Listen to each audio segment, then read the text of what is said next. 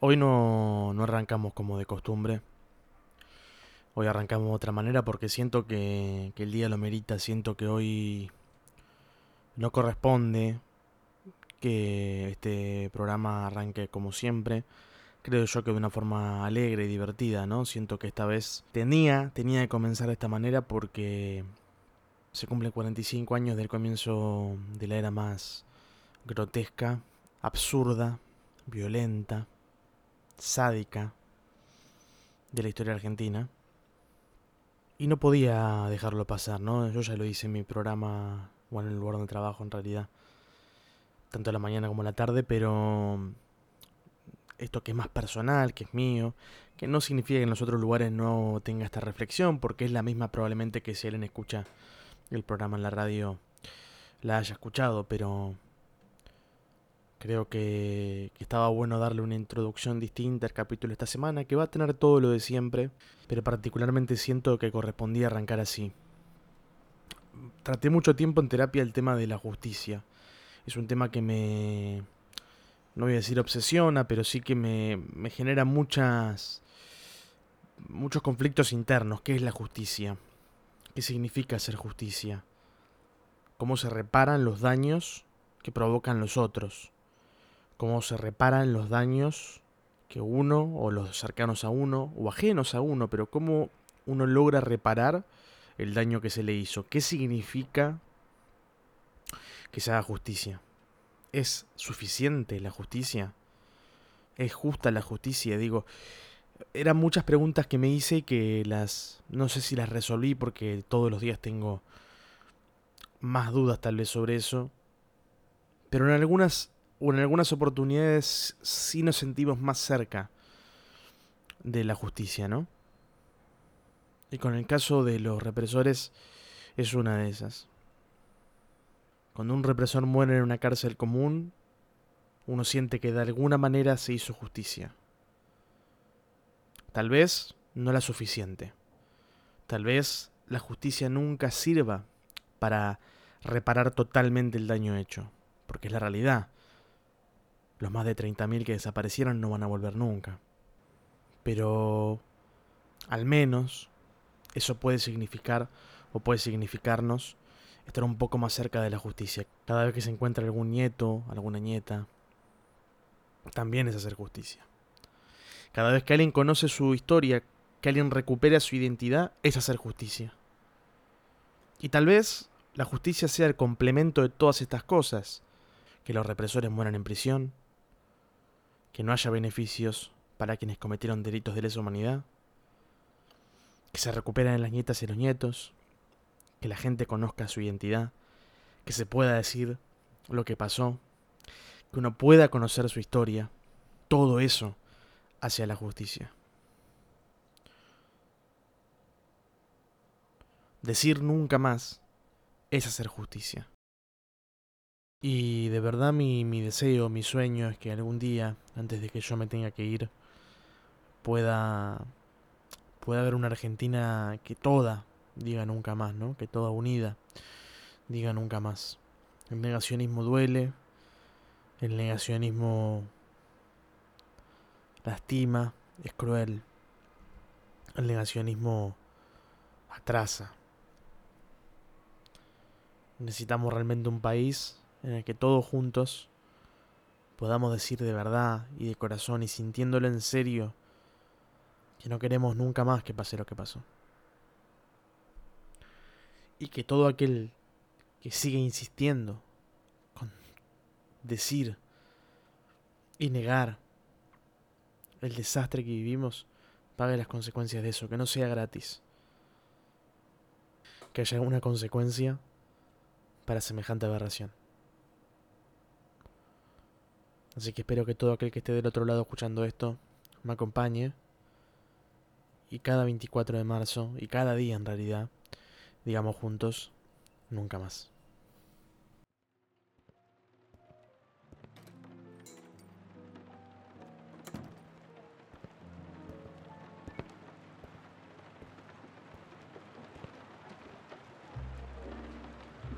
Bueno, y ahora sí, ahora sí. Buenas tardes, buenos días, buenas noches. Bienvenidos y bienvenidas a un podcast sobre nada.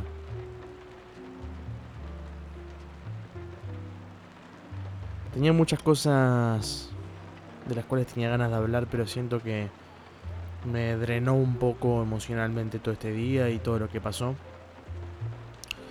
Así que seguramente sea un poquito más corto que lo habitual, aunque con lo que dura la intro por ahí queda un poco más largo, pero entiendan que hoy es un miércoles distinto. Pensé en sacarlo mañana, pensé en subir solamente el primer extracto y hacer el capítulo full mañana, pero siento que también es parte de esto, ¿no?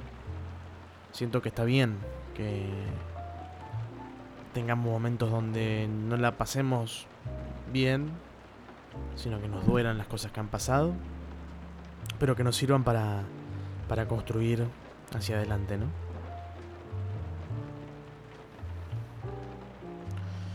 Estuve mucho pensando esta semana en qué tortuga ninja me gustaba cuando era chico. O en qué tortuga ninja era. Pues yo estoy seguro que la gran mayoría de los que escuchan este podcast tienen una tortuga ninja. No, no digo que tengan en su casa, ¿eh? pero que tienen su favorita. Estaba Leonardo, que es el azul, que tenía dos espadas, si no me equivoco. Estaba Rafael, que tenía dos artefactos de artes marciales que no sé cómo se llaman. Estaba Michelangelo, o Miguel Ángel, como quieran decirle. Que tenía los nunchacos, puede ser. Y por último, estaba Donatello, el violeta, que tenía un palo.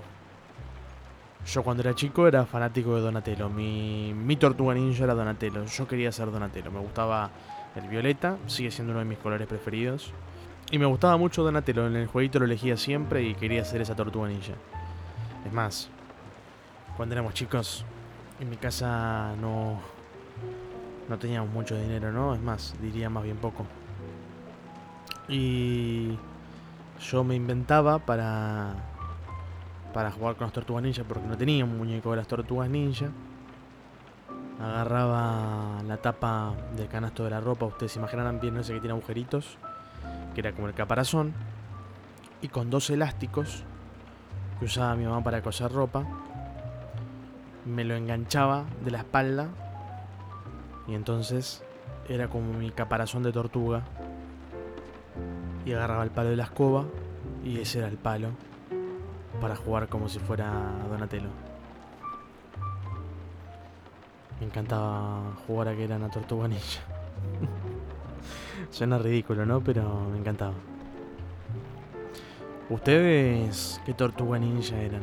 ¿Tenían alguna favorita?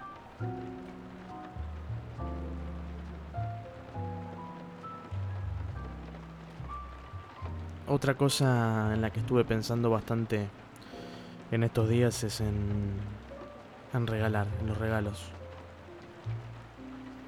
¿Se consideran buenos o buenas haciendo regalos?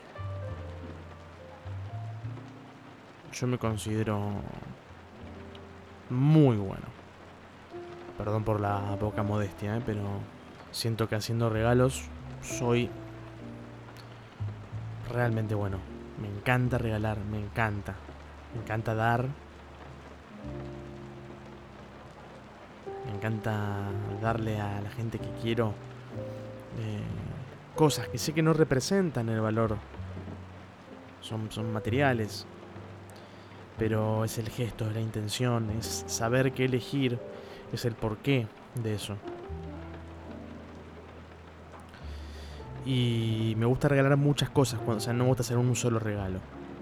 Me gusta regalar varias cosas que tal vez se complementan o no, pero que forman el regalo total, ¿no? Digo, como que varias partes, varias cositas. Tal vez eso hace que sean más chicas, pero cada una tiene su valor, ¿no? Tiene su, importancia. Pero me encanta, me encanta regalar. Creo que de las cosas que más me han gustado de la dinámica de pareja eh, a lo largo de mi vida es eh, regalar. Me encantaba, me encantaba el momento en el cual tenía que hacer algún regalo a la persona con la que estaba y tenía que pensarlo. todo el proceso de pensarlo, de buscar, de cambiar, de decidir, me fascina, me encanta. Y obviamente el mejor momento es el momento en el cual das el regalo y ves la expresión, ¿no?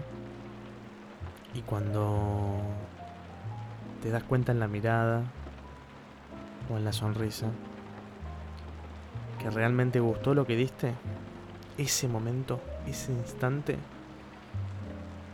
es espectacular.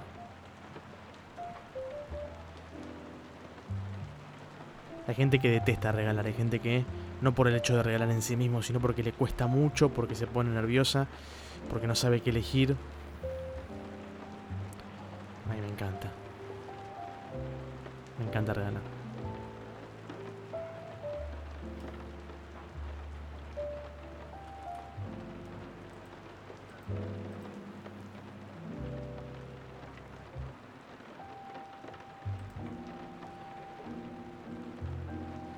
El otro día volví a grabar un poquito de música.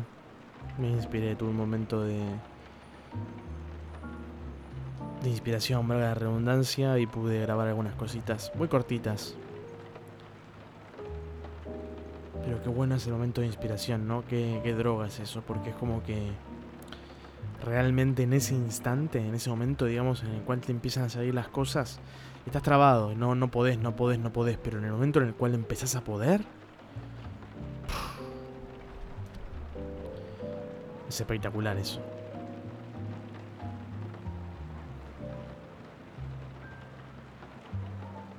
Voy a ir cerrando la edición de hoy. Es más corta. Es bastante más corta. Pero como les dije, hoy no estoy para hacer algo muy largo. Hoy no estoy para, para más que esto. Y me voy a quedar con un discurso de un personaje de una de las mejores series de todos los tiempos, que es Community en el cual hace un monólogo sobre cuál es el rol de la televisión. Que yo creo que aplica a los podcasts también.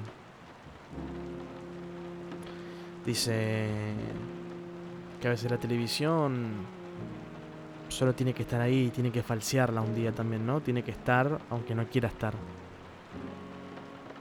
Porque la compañía. Yo creo que también es lo mismo. Quiero ser tu compañía quiero acompañarte en lo que sea que hagas mientras escuchas esto y agradecerte por estar acá conmigo. Y si algún día no estoy al 100% como es hoy, quiero que me entiendas. Y que me sigas eligiendo para acompañarte a pesar de que no siempre esté a la altura.